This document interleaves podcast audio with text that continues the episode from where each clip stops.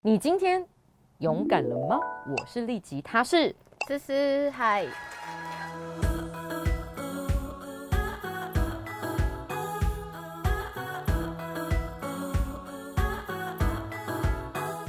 你知道，我觉得看我们频道的女孩们呢、应该常常就会想说，哎，我很希望我的生活每天都是快乐的，对？应该没有人想说我我我希望每天生活都不快乐吧，应该没有啦。对不对？嗯那你知道我们其实很多人想要快乐的时候，就会想要说，哦，等疫情过后我可以出国就会快乐了，对？有些人会这样讲嘛，或是等我完成梦想那天我就快乐了，嗯或者等我赚到多少钱的时候我就快乐了。但其实有一件事情很实际，哎，你应该是每一天跟自己相处的时候都可以快乐，这才是最踏实对，跟最有把握的事情嘛。因为你的能赚多少钱，能不能出国玩，然后别人要怎么对待你，这些东西其实都是不可控制的。可是如果我们跟自己相处是可以很喜欢自己、很接纳自己，嗯，然后很享受跟自己在一起，我觉得那会是一个很稳定、每天都可以快乐的来源哦。那今天为什么邀请到思思来聊这个题目呢？因为呢，我们那天在办公室又是在办公室聊天，好荣耀的一个办公对室。办公室茶水间真的好可以聊天哦。就就他跟我分享了他成长的故事，我就觉得、嗯哇，其实蛮多女孩应该会蛮有共鸣的，关于自我形象啊。喜欢自己啊，跟自己在一起快不快乐这件事情，我觉得原生家庭跟爸爸妈妈从小怎么对我们，给我们是蛮大的影响。所以要不要跟我们聊一下？呃，我是原住民的家庭，我们家从小是在经济上面真的是比较贫穷。大概幼稚园小班的时候，我记印象中，我那时候吃饭一个礼拜晚餐都只吃爱之味酱瓜配白饭。当时我不觉得这有什么特别，因为我也没有什么朋友，然后所以我晚上就这样吃，不觉得那是贫穷，这是我生活的条件。那在观念上面，我爸妈他对我的期望是说我不要输人家，虽然我们是在这样子资源缺乏的环境下长大。但是我们要力争上游，我们要有成就，然后我们要成为一个成功的人，就是他对我的期望是这样子。你刚形容的这个吃饭的条件啊，嗯各方面，其实应该在上学之后进入到一个各种各样条件背景的同学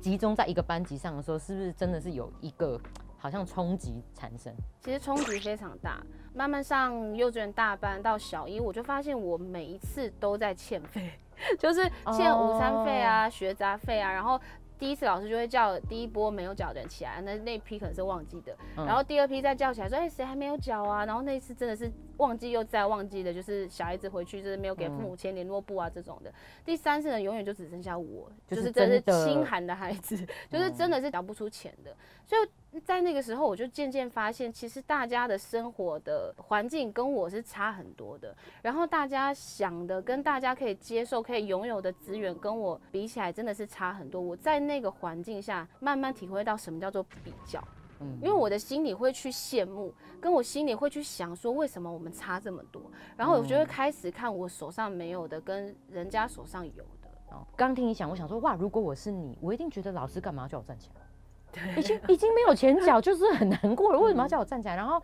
一个孩子在那种年纪，然后全班最后只剩下我站着，嗯，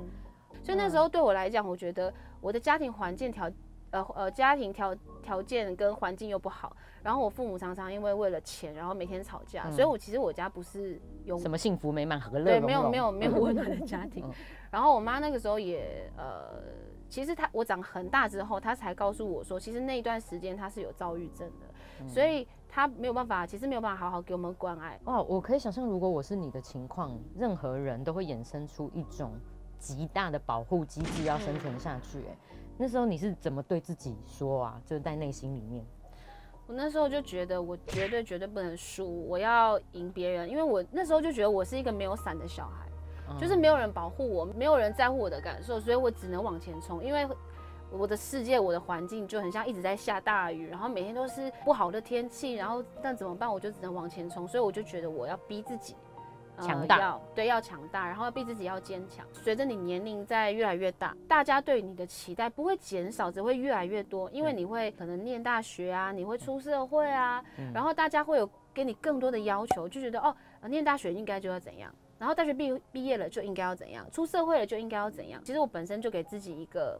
标准了，压力就已经很大了。然后在你随着年龄越大，外在的环境给你的标准又越多，期待又越多。然后我那个时候其实压力大到一个地步，就是我就是自律神经失调。然后我有呃就是一直掉头发，然后失眠就是不能睡觉，这是最典型的。然后我有去看医生，医生就是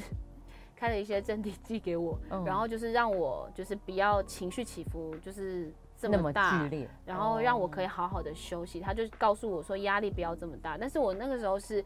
自己的心理问题没有解决，其实你没有办法去释放跟从那个压力走出来，就只能那时候只能靠药物啦。哎、我可以想象你这些不能输，一定要赢嗯，的这种自我高高标准的期待，再加上嗯因着角色啊、社会责任各个别人给你的那种压力，然后再想到你小时候这些成长背景，嗯，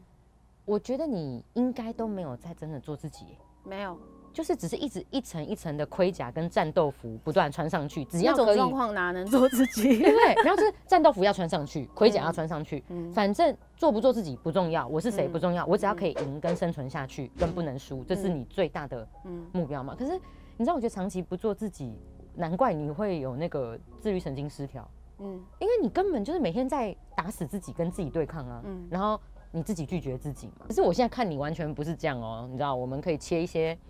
约耍十万特辑的一些疯狂的画面，他真的非常的做自己。在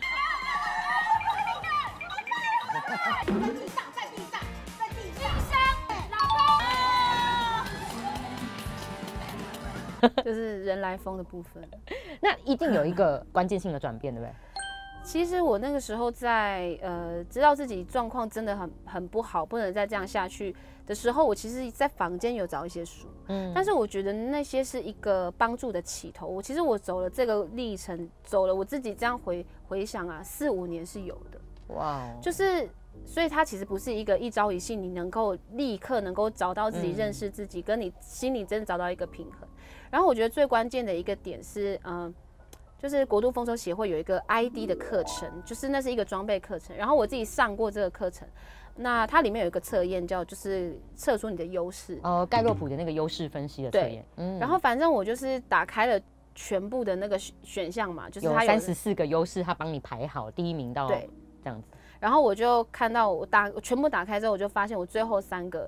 我的倒数最后一名呢就是和谐。我看到这个的时候，我的内心整个是豁然开朗。三十四个其实都是优势，嗯，但只是我的和谐在比较后面，那就是我嗯不擅长、比较不擅长的东西。可是过去我其实常常遭受到的压力是，别人会期待我是一个很和谐的人。要合群啦，要配合大家啦。对，然后不能有太多的意见。然后你知道，但是我的呃优势测出来前面都是一些什么策略性的啦，然后比较是执行力的啊、就是容易要表现跟发挥的那种，对不对？所以其实我常常会接受到别人就觉得说啊，你真是太爱现了，你真是给太多意见了，你就是不要讲嗯话，你要学会安静，然后你要怎么样融入人群。然后我常常又在嗯社会当中看到那些很很能融入人群的人，他们真的过得哎、很好好像很轻，对，很轻松，大家都不会讨厌他们。所以我就一直嗯原来我就我就发现，原来我过去一直在想要做一个不像我的人，嗯，对。但是开了那个测验之后，真的让我的心里豁然开朗。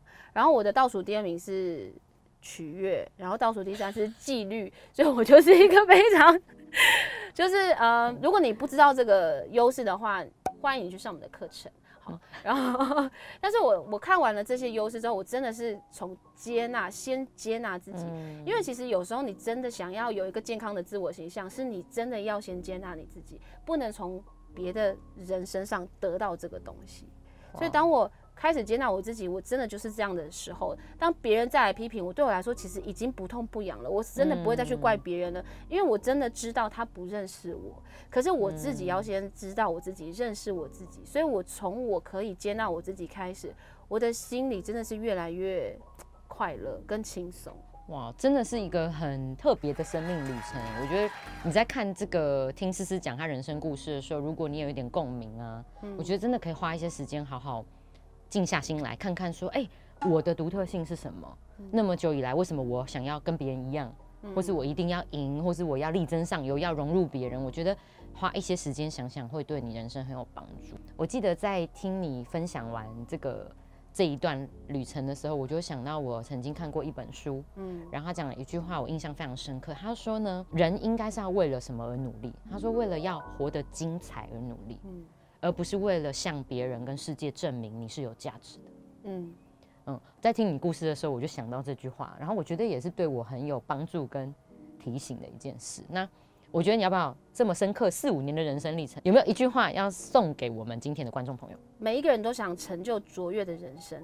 但是你不要，你不能忘记，是因为你本身很有价值，所以你才能够去成就这些很卓越的人生，而不是你成就了这一些。你才有价值，是因为你本身就很有价值，必须先认清这件事情。你知道，可以勇敢这个节目呢，就在告诉你，很多时候勇敢之前是先有很多脆弱，先有很多的敞开跟认识自己的这种旅程。这些有了之后，你才可以勇敢的。所以收看完今天的节目呢，你可以有几件事能够做哈，你可以订阅我们的频道啊，把今天这段节目分享给有需要的朋友，然后开启小铃铛，同时追踪我们的 IG。希望下次再跟大家见面喽。最后是你